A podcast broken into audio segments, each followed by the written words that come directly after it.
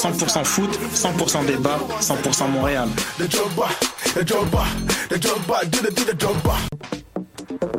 Vous en avez assez de faire des photos moches? Écoutez Objectif numérique où on vous donne des conseils, on teste des produits, on vous tient au courant des dernières nouvelles en matière de photographie et on vous suggère des sites ou des photographes à suivre. Tous les samedis, 13h.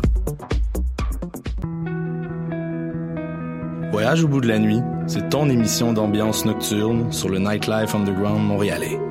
Découvertes musicales, chroniques culturelles et idées de sortie pour divertir tes nuits urbaines. Voyage au bout de la nuit, c'est l'émission nocturne de choc.ca. Eh, j'ai un plan pour voir et écouter des shows gratuitement toutes les semaines. Le studio, c'est le podcast live de choc.ca. Toutes les semaines, retrouvez le meilleur de l'alternative musicale québécoise pour une session live et une entrevue. Vous pourrez suivre l'émission tous les mardis à 17h30 en vidéo direct sur le Facebook de choc.ca et en audio sur le site internet de la station. Et si vous avez manqué l'émission, pas de problème, retrouvez le studio sur nos plateformes podcast et en vidéo sur YouTube. Musique.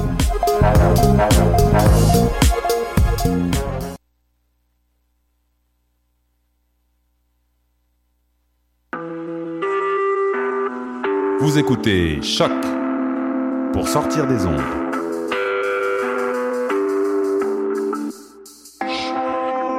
Podcast, musique, découverte. Sur choc.ca. La musique au rendez-vous.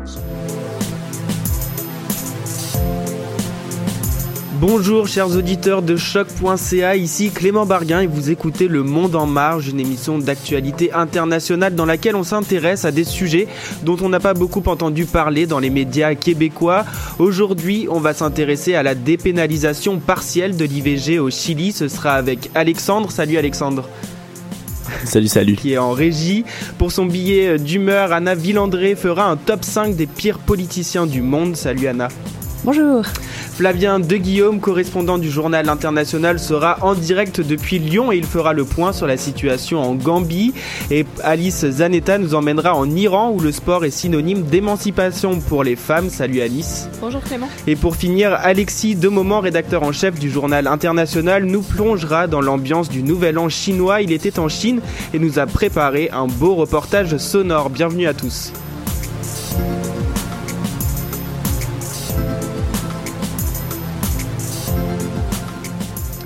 Alors que nos voisins du Sud prennent des décisions anti-avortement étant sujet à des critiques de la part de la communauté internationale, certains pays ne suivent pas l'exemple du géant américain et font des progrès dans le domaine, Alexandre.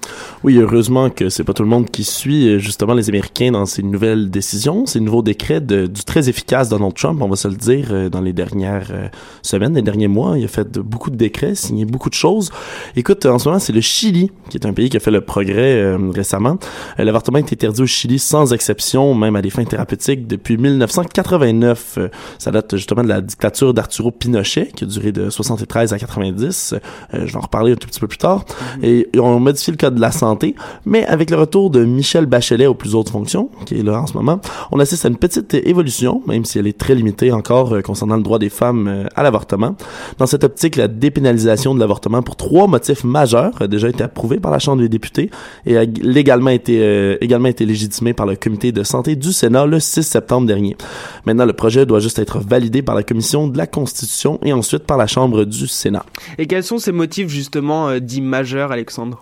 Écoutez, ben ce projet, dans ce projet, l'engagement principal, de, qui, qui, est l'engagement principal de campagne de Michel Bachelet pour ce second mandat, euh, va autoriser l'IVG dans seulement trois cas. Donc quand la grossesse fait peser des risques sur la santé de la mère, si le fœtus n'est pas viable, c'est-à-dire que ça va faire un mort-né de toute façon, et si la grossesse est le résultat d'un viol. Et pourquoi maintenant Qu'est-ce qui pousse le gouvernement chilien à agir de la sorte euh, maintenant actuellement? Mais en, en l'absence de chiffres officiels, Clément, on estime qu'il y a 120 000 avortements qui sont pratiqués tous les ans au Chili dans la clandestinité. Après avoir pris connaissance des nombreux cas de, mineurs enceintes euh, à la suite de viols, on, on constate qu'il y a 75 des abus sexuels commis au Chili qui concernent des mineurs, hein, selon la police, qui sont souvent, le plus souvent fait par des membres de leur famille. Oui, c'est horrible, tout, simplement horrible. Euh, les Nations Unies ont demandé au Chili de dépénaliser l'avortement en cas de viol et d'inceste. ce qu'ils ont fait. Dans un pays très conservateur, le principal obstacle du projet de loi à ce moment-là est l'Église catholique, qui jouait pourtant une image assez favorable dans le pays parce qu'elle a joué un, un rôle en faveur des droits de l'homme pendant la dictature militaire de Pinochet. À ses côtés, les diverses associations qui condamnent l'IVG et la considèrent comme un crime sont très actives également. Paradoxalement, l'avortement thérapeutique a existé au Chili jusqu'en 1989. Avant, donc, avant Pinochet, ça existait déjà euh, dans les cas de malformation grave du fœtus et danger de vie pour la femme enceinte. Elle a été interdite justement pendant la dictature euh, de, Pinochet par la suite. Et quel est l'avis de la population sur euh, ce projet de loi? Mais un sondage récent qui indique que 71% des Chiliens sont favorables à l'IVG dans les cas mentionnés par le projet de loi. Or, 15% seulement seraient favorables à une libéralisation complète de l'IVG sur, sur simple demande de la femme enceinte. C'est pour que cette liberté que se battent donc des mouvements plus radicaux comme le collectif Féminisme Autonome, par exemple. Pour la leader de ce groupe de pression, qui est Soledad Acevedo, j'espère que je prononce bien son nom, ces trois motifs de droit à l'avortement sont nettement insuffisants, ce qui représente, selon elle, qu'environ 3% des cas dans lesquels les femmes chiliennes se font avorter. Elle critique également haut et fort un autre projet, celui-ci qui autoriserait seulement l'IVG jusqu'à 12 semaines de grossesse pour les femmes mineures. et malgré euh, ce projet, bon nombre de femmes chiliennes restent donc sans moyens. Oui, écoutez, il faut dire qu'il s'agit, d'un bon avant pour l'avortement euh, dans, ce pays de l'Amérique latine. Or, l'erreur de serait de s'arrêter là, car malgré tout, les Chiliens sont victimes d'inégalités sociales liées à l'avortement. En effet, celles qui ont les moyens partent à avorter à l'étranger, sont accueillis dans des cliniques privées chiliennes où il y a des IVG qui sont pratiqués en toute sécurité, mais qui sont présentés comme des appendicites. Hein. Ça coûte quelques 5000 dollars et les plus pauvres doivent se débrouiller autrement, s'exposant à tous les dangers qu'implique la clandestinité d'une telle pratique, hein, menant parfois même à la mort de la femme. Parmi ces moyens plus dangereux, il y a ce qu'on appelle la Linea del Aborto, soit le numéro de l'avortement, qui est une organisation qui réunit des femmes bénévoles qui expliquent par téléphone, c'est comme une ligne téléphonique ouverte, un protocole à suivre pour avorter clandestinement avec des comprimés de misoprostol. Alors, c'est un, médicament qui est utilisé pour soigner les ulcères d'estomac, mais quand on en prend une dose spécifique, et ça provoque une fausse couche au cours des 12 premières semaines. C'est un peu, euh, un peu radical comme mm. traitement. La vente de ce produit-là est interdite au Chili depuis 2009. C'est donc une avenue assez risquée, mais certaines femmes sont prêtes à le faire pour avorter, d'où l'importance de légaliser l'avortement au pays prochainement. Merci beaucoup, Alexandre, pour cette chronique. C'est maintenant le temps du billet d'humeur d'Anna. Anna, vous me semblez agitée aujourd'hui. Bonjour Clément, oui je suis un peu fébrile aujourd'hui, en effet un mélange de nervosité et d'excitation en fait parce que je me suis buté à beaucoup de petits problèmes pour écrire ce billet. Je me suis amusée à essayer de faire un top 5 des pires hommes politiques de la planète qui sont toujours en vie et la tâche s'est avérée un petit peu plus compliquée que prévu. À vrai dire, au début, j'avais beaucoup de mal à trouver un sujet qui collait avec la ligne éditoriale de notre émission, Le Monde en Marge, ce qui veut dire trouver un sujet dont on a peu ou pas du tout parlé dans les médias québécois. Parce que moi, je pense, tout comme vous, j'ai passé le week-end branché sur la politique américaine. Vous savez que ce nouveau décret exécutif de Donald Trump qui empêche aux ressortissants de sept pays d'entrer sur le sol américain. Bon, la grande muraille de Trump entre les États-Unis et le Mexique avait été annoncée plus tôt dans la semaine, mais euh, ce n'était pas vraiment une surprise. Hein. Et là, bim, d'un coup, Trump surprend tout le monde. On ne peut pas dire qu'il n'est pas malin, le petit Pokémon. Oui, j'ai bien dit le Pokémon parce que dans un moment d'angoisse, je me suis dit que faire le top 5 des Pokémon qui ressemblent plus à Donald Trump serait une tâche peut-être plus facile. Il y en a plein qui sont oranges avec des cheveux jaunes, et bon, ça manquait un peu... Est-ce que tu vas le faire pour vrai, Anna? Oui, peut-être. Je, J'espère. La, prochaine chronique, euh, je vais peut-être le faire. Mais bon, ça manquait un peu de substance quand même, donc je me suis dit non, Anna, ressaisis-toi. Il n'y a pas que le physique qui compte dans la vie, il y a aussi la beauté intérieure. Petit clin d'œil à la beauté intérieure de Donald Trump ici. Bref, je m'égare. Où en étais-je? Ah oui, la création d'un mur. Il a fait fort quand même parce qu'il a réussi à construire un mur invisible capable d'empêcher tout musulman appartenant à la liste des sept pays d'entrer ou de revenir sur son territoire, le territoire de Trump. Non, mais c'est vrai, c'est fort quand même parce qu'un mur invisible, bah, ça coûte moins cher, beaucoup beaucoup moins cher que les 38 milliards de dollars estimés par les spécialistes pour construire et entretenir El Pared. Ça veut dire mur en espagnol, je sais, vous êtes impressionné. Quel accent Aussi, pas besoin d'essayer de refiler la facture à ces pays-là non plus, c'est déjà tout vu, tout réglé, hein, parce que la facture, il la paye tous les jours en bombardement, en mort et tout et tout. Bref, bon, pour le business aussi. C'est vrai que le choix des pays en soi euh, est un peu étonnant. Hein. Libye, Somalie, Soudan, Syrie, Irak, Iran, Yémen, parce que pas un seul Américain s'est fait tuer sur le territoire des États-Unis par un citoyen de ces sept pays-là depuis 1975. Et euh, ce n'est pas moi qui le dis, c'est l'hyper conservatrice Cato Institute qui vient de sortir des statistiques aux States. Mais bon, je ne vais pas m'attarder sur le sujet, non, je vous ai promis le top 5 des pires hommes politiques. D'où ma nervosité du début parce que j'ai rencontré quelques problèmes en essayant de vous faire un top 5. Au niveau de la classification, c'est pas du gâteau. Il faut d'abord euh, choisir les critères sur lesquels on se base. Hein. Est-ce qu'on se base sur les scandales d'ordre sexuel, par exemple? Parce que dans ce département-là, on a quand même de grands champions.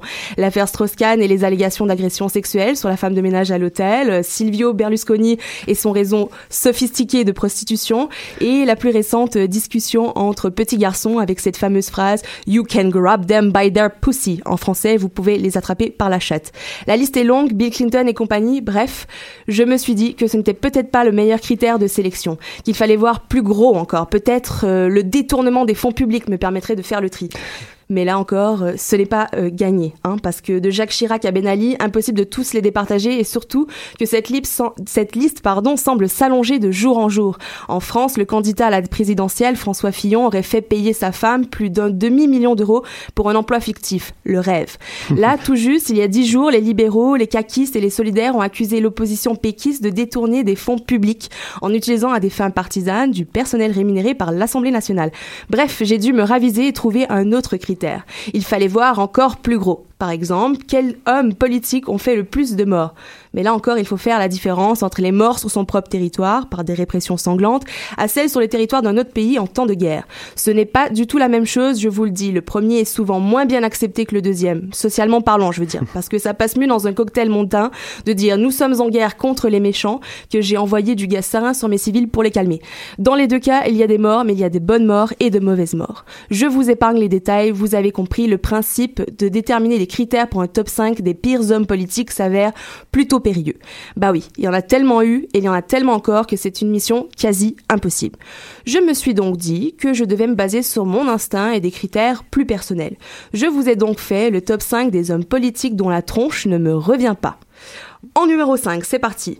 Yaya Jammeh, le président de la Gambie. Le mec se promène avec une baguette magique qui lui permet de tout régler. Je pense que je peux me passer de commentaires supplémentaires à partir de là. En numéro 4, Rodrigo Duterte, le président des Philippines. Il a un petit surnom sympa, le tueur. Je sais pas pour vous, mais moi, je ne l'inviterai pas euh, à mon dîner de Noël. Ça inspire la confiance. Oui.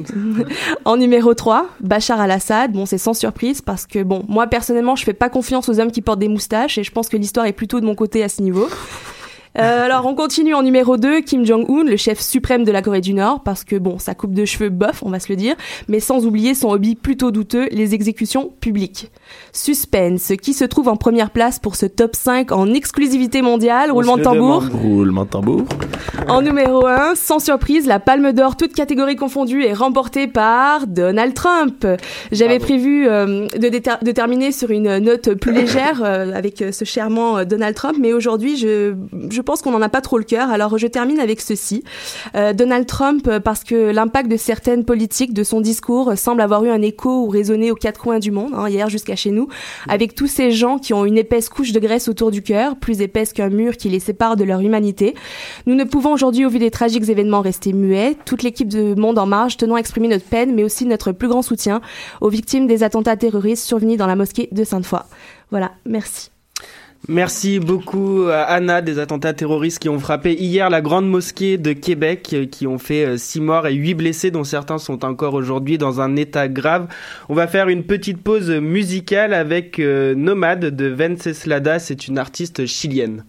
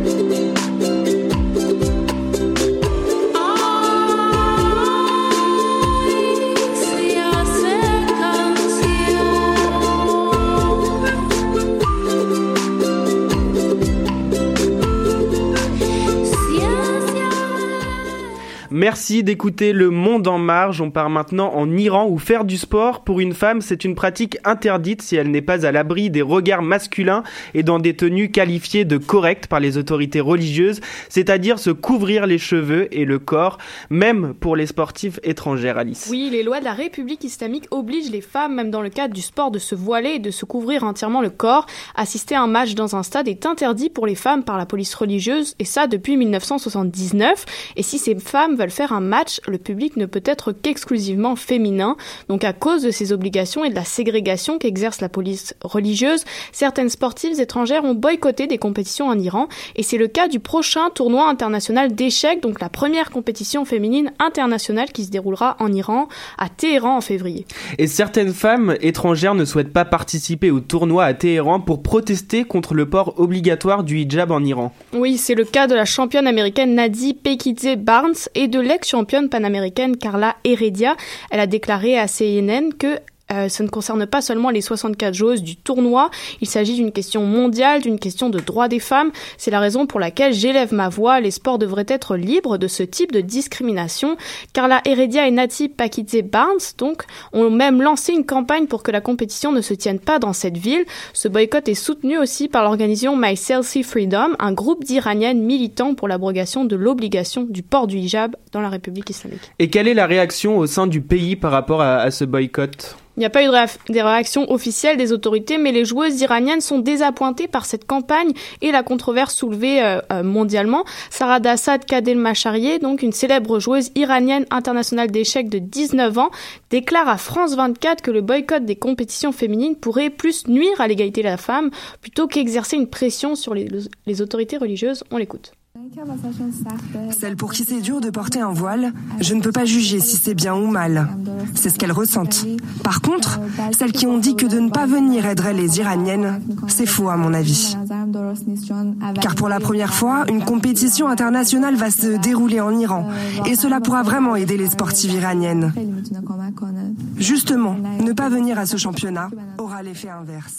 Donc les échecs, c'est le deuxième sport le plus populaire en Iran après le soccer. La présence de joueuses internationales est un enjeu d'envergure pour montrer à l'Iran et à la scène internationale que la femme iranienne a elle aussi sa place dans le monde du sport. Boycotter cet événement, selon Azada Kien, qui est professeur de sciences politiques à l'université Université Paris 7 et qui a été interviewée par France 24. Elle dit que ce serait un moyen de donner de l'eau au moulin des conservateurs qui ne veulent même pas que les femmes puissent faire des activités sportives. Et malgré les contraintes de la République islamique, de plus en plus d'athlètes féminines tentent de se faire une place dans la société iranienne. Faire partie des compétitions internationales peut être aussi un moyen pour ces femmes de s'émanciper. Oui, pour les, les Iraniennes, le plus important n'est pas le port du voile, mais leur présence simplement dans ces tournois internationaux. Montrer qu'elles peuvent participer participer à ces événements et que le port du voile ne les réfrène pas. En Iran, participer à une compétition au niveau international n'est pas aussi anodin que dans les pays occidentaux. Euh, le directeur de l'équipe nationale iranienne de hockey, Kaveh Sedghi, parle de la participation de son équipe féminine comme d'une manière de repousser les limites et de se servir de modèle pour les futures générations iraniennes en incitant les femmes à pratiquer du sport. Le sport est l'opportunité d'obtenir une visibilité mondiale euh, comme euh, euh, donc c'est pour ça que beaucoup de sportives iraniennes affectionnent ces compétitions pour sortir de la rigidité de leur pays et euh, faire bouger peut-être un peu les lignes. Et le gouvernement du président Rouhani, est-ce qu'il deviendrait plus souple avec toutes ces sportives, Alice? Selon Azadekian, donc la professeure de sciences politiques, le gouvernement soutiendrait davantage les femmes sportives et leur représentation à l'étranger, mais ce soutien vient aussi et surtout de la société civile iranienne qui a par exemple réagi vivement lorsqu'une capitaine d'équipe de soccer, Nilofar Ardalan, a été empêchée de sortir du pays par son mari euh, pour euh, pour assister à une compétition en Thaïlande, mais cette progression de la liberté des femmes vient surtout de leur propre lutte, la présence qu'elles imposent sur la scène mondiale, que ce soit aussi de manière culturelle, par exemple avec le cinéma, exerce une pression sur le gouvernement qui est obligé d'admettre la part active des femmes dans la société iranienne. Merci beaucoup Alice, restez avec nous dans quelques instants, on décortique la situation en Gambie avec Flavien De Guillaume, c'est juste appelé après Halel de Humanity Stars, un artiste populaire en Gambie.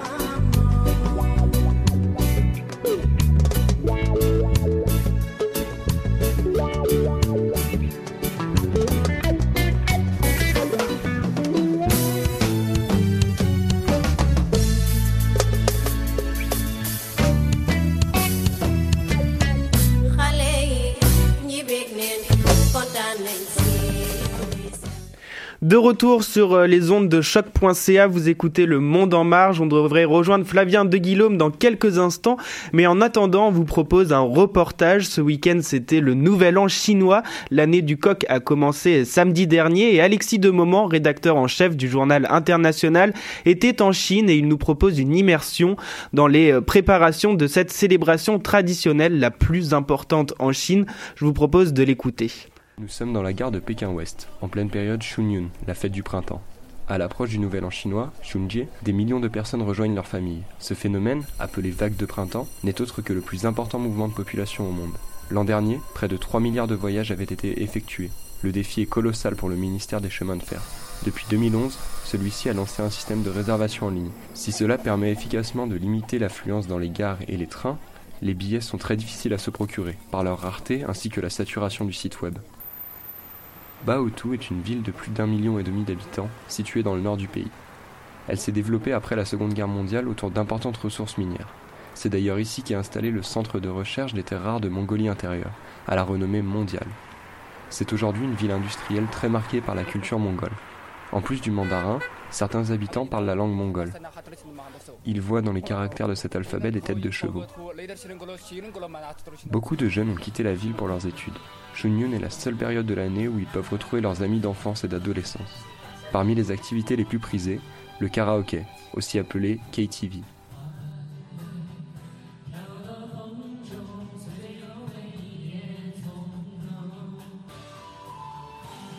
« 2017 sera l'année du coq. À l'approche des célébrations, il est coutume de changer ses vêtements pour symboliser le renouveau. Beaucoup se rendent donc faire du shopping en centre-ville. La tradition veut également que l'on se coupe les cheveux. Changement d'année, changement de coiffure. À deux jours du réveillon, le marché est plein à craquer. Dès le lendemain, il sera fermé pour plusieurs jours.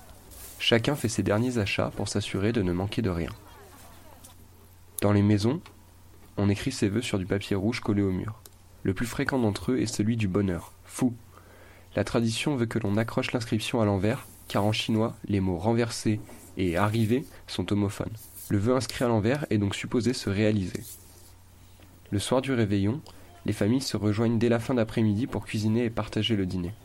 Tout le monde participe à la fabrication de ravioles qu'il faudra manger aux alentours de minuit. L'une d'entre elles est fourrée d'une pièce de monnaie. Selon la superstition, celui qui tombera dessus lors du repas connaîtra une année pleine de chance et de fortune. Ce rassemblement familial est aussi l'occasion de s'adonner à de nombreux jeux. Le mahjong ainsi que les jeux de cartes et de dés sont les occupations favorites. Les feux d'artifice sont le summum du spectacle. Toute la nuit, des amateurs s'installent à chaque coin de rue pour illuminer le ciel de pyrotechniques multicolores. En Mongolie intérieure, les températures hivernales approchent les moins 20 degrés durant la nuit. On allume donc à même le trottoir de grands brasiers autour desquels les patients se réchauffent en effectuant trois fois le tour. La fête bat son plein et va durer jusqu'au lever du jour. Ça y est, 2017 est arrivé. 2017 est arrivé en Chine avec euh, l'année du coq. Merci à Alexis Demoment, rédacteur en chef du journal international de Lyon pour ce reportage. Il était en Chine pendant euh, les vacances. On a quelques petits soucis techniques. On devrait rejoindre dans quelques instants Flavien de Guillaume qui va nous expliquer la situation euh, en Gambie. On est en train d'essayer de le joindre. Flavien qui devrait être en direct depuis Lyon dans quelques secondes. On pourrait faire une petite mise en situation de ce qui se passe. Euh, voilà, oui, alors. Euh, pas joyeux, effectivement. non. Flavien, est-ce que tu es avec, avec nous? Oui, enfin, je suis avec vous. J'ai compris que vous aviez un petit souci technique. Merci d'être avec nous. Donc, avant de commencer ton speech, tu as.